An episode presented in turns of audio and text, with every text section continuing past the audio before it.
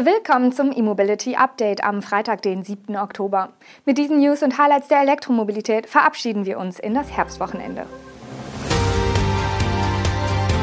Volvo übergibt 20 E-Lkw an Amazon. Horvin zeigt neue E2-Räder. Volvo EX90 unterstützt bidirektionales Laden. Hamburger Carsharer setzen auf E-Autos und erste Batista für den US-Markt.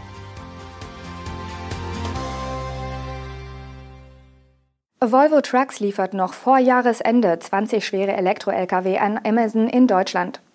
Die Serienproduktion des betreffenden Sattelschleppers vom Typ FH Electric lief erst kürzlich im schwedischen Göteborg an. Amazon hat sich verpflichtet, bis 2040 im gesamten Unternehmen CO2-neutral zu werden. Den Transportbereich bezeichnet der Konzern als zentral auf diesem Weg. Die 20 Exemplare des FH Electric von Volvo Trucks sollen bei Amazon nun eine Schlüsselrolle bei der Elektrifizierung von längeren Strecken und schwereren Gütern spielen. Die Umstellung auf emissionsfreien Transport sei vor allem auf der mittleren Meile eine Herausforderung, so das Unternehmen. Deshalb sei die Inbetriebnahme dieser ersten elektrischen Lkw ein wichtiger Meilenstein. Amazon gehört zu den ersten Abnehmern des FH Electric. Er läuft ebenso wie die beiden anderen schweren E-Lkw-Modelle von Volvo Trucks seit September in Göteborg vom Band. Ab dem kommenden Jahr sollen die XXL-Stromer auch in belgischen Gent produziert werden. Bestellbar ist das Trio bereits seit Mai. Laut Volvo ist man der weltweit erste Lkw-Hersteller, der jetzt mit der Serienproduktion von schweren Elektro-Lkw mit einem Gewicht von 44 Tonnen beginnt. Mit den drei neuen Modellen produziert Volvo Trucks nun insgesamt sechs Stromer in Serie. Die anderen drei sind die Elektroversion der mittelschweren Lkw-Modelle Volvo FI und Volvo FL sowie der VNR für Nordamerika. Bis September hat Volvo Trucks bereits mehr als 2600 elektrische Lkw verkauft, darunter rund 1000 Exemplare der schweren Modelle. Die Schweden gehen davon aus, dass das Volumen in den nächsten Jahren deutlich steigern wird. Bis 2030 sollen mindestens 50 Prozent der weltweit verkauften Lkw von Volvo Trucks elektrisch sein. Der Elektro-Zweiradhersteller Horwin hat auf der Motorradmesse Intermod zwei neue Produkte vorgestellt. Dabei handelt es sich um einen E-Roller namens SK1 mit bis zu 45 km/h Höchstgeschwindigkeit. Zudem gibt es die Version SK1 Lite, die per Software auf 25 km/h gedrosselt wird und so auch mit dem Mofa-Führerschein bewegt werden darf. Beide Versionen sind in unterschiedlichen Akkuvarianten erhältlich, was sich auf die Reichweite auswirkt. So schafft der SK1 in der Standard Range 71 Kilometer und kostet 2.990 Euro. Als Comfort Range sind 96 Kilometer möglich. Der Preis liegt in dem Fall bei 3.290 Euro. Optional gibt es für alle Varianten einen zweiten Akku, wodurch sich die Reichweite verdoppelt. Auch von der zweiten Messeneuheit wird es zwei Versionen geben, jedoch mit einem anderen Hintergrund. Dabei handelt es sich um das Fun-Motorrad HT5, das laut Horwin nahezu unverwüstlich sein soll. Als HT5R hat das Motorrad eine Straßenzulassung der Kategorie L3E, darf also maximal 85 km/h schnell fahren. Die Reichweite liegt bei 150 Kilometern. Die Variante HT5 Offroad darf mangels Zulassung dagegen nicht auf öffentlichen Straßen gefahren werden. Dieses Motorrad ist speziell für das Gelände konzipiert und verfügt über Offroad-Reifen. Die Reichweite gibt Horwell mit 100 Kilometern an. Beide Varianten verfügen über einen hochfesten Aluminium-Magnesium-Body und der Mittelmotor schafft eine Leistung von 8 kW bei nur 89 Kilogramm Leergewicht. Der empfohlene Endkundenpreis liegt bei 7.490 Euro für die HT5R bzw. 5.890 Euro für die HT5 Offroad. Volvo setzt künftig im großen Stil auf das bidirektionale Laden. Das erste Modell der Schweden mit dieser Technologie wird der kommende EX90 sein. Dabei weist das System eine technische Besonderheit auf, welche die Möglichkeiten im Einsatz deutlich erweitert. Während sich andere Hersteller beim bidirektionalen Laden entweder nur auf Wechselstrom oder auf Gleichstrom konzentrieren, kann der Volvo beides. Der Onboard-Charger ist nämlich so ausgelegt, dass er die Batterie sowohl laden als auch entladen kann.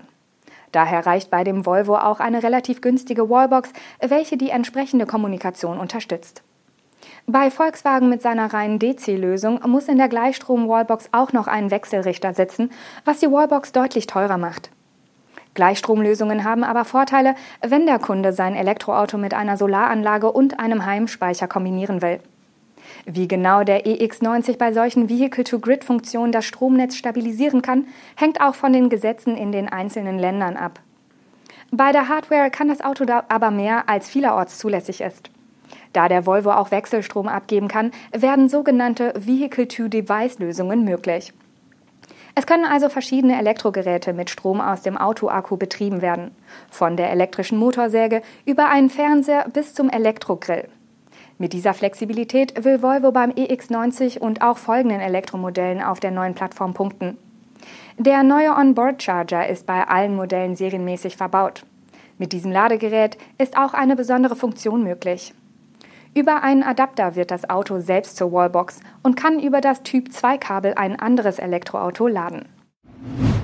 Der Verkehr in Hamburg wird immer elektrischer. Jetzt haben sich die Carsharing-Anbieter Miles, ShareNow, Sixt und WeShare dazu verpflichtet, den Anteil von E-Fahrzeugen in ihren Carsharing-Flotten auf mindestens 80 Prozent zu erhöhen. Und zwar bis zum Jahreswechsel 2023-24. Dazu hat das Quartett eine strategische Partnerschaft mit der Stadt und der Hamburger Hochbahn vereinbart. Letztere wollen dafür die erforderlichen Rahmenbedingungen schaffen. So werden E-Fahrzeuge in Hamburg an Ladepunkten künftig bis zu drei statt zwei Stunden parken dürfen. Vorausgesetzt, sie laden in dieser Zeit. Für Carsharing-Autos, die falsch abgestellt und abgeschleppt werden müssten, will die Stadt ein vereinfachtes Abwicklungsverfahren einführen. Zudem verpflichtet sich Hamburg, 600 weitere Ladepunkte im öffentlichen Raum zu schaffen. Und Falls die Anzahl der tatsächlich errichteten Ladepunkte dahinter zurückbleibt, vermindert sich auch die E-Quote für die Carsharer. So setzt sich das Rathaus selbst unter Druck. Die Hochbahn fördert das Projekt, indem sie an sogenannten HVV-Switch-Punkten bis Ende 2023 zusätzlich 100 AC-Ladepunkte installiert. Die Punkte verknüpfen das Angebot des klassischen ÖPNV mit alternativen Mobilitätsangeboten wie Carsharing, Scootern oder Leihrädern. Derzeit gibt es 90 dieser Mobilitätsknotenpunkte in Hamburg. Bis 2024 soll ihre Anzahl auf über 200 klettern. Dann bieten nahezu alle Mobilitätspunkte an Haltestellen auch Ladestationen. Und zum Schluss noch eine Meldung für Menschen, die es exklusiver mögen. Automobili Pininfarina hat erstmals zwei Exemplare des elektrischen Hypercars Batista für den US-Markt gebaut.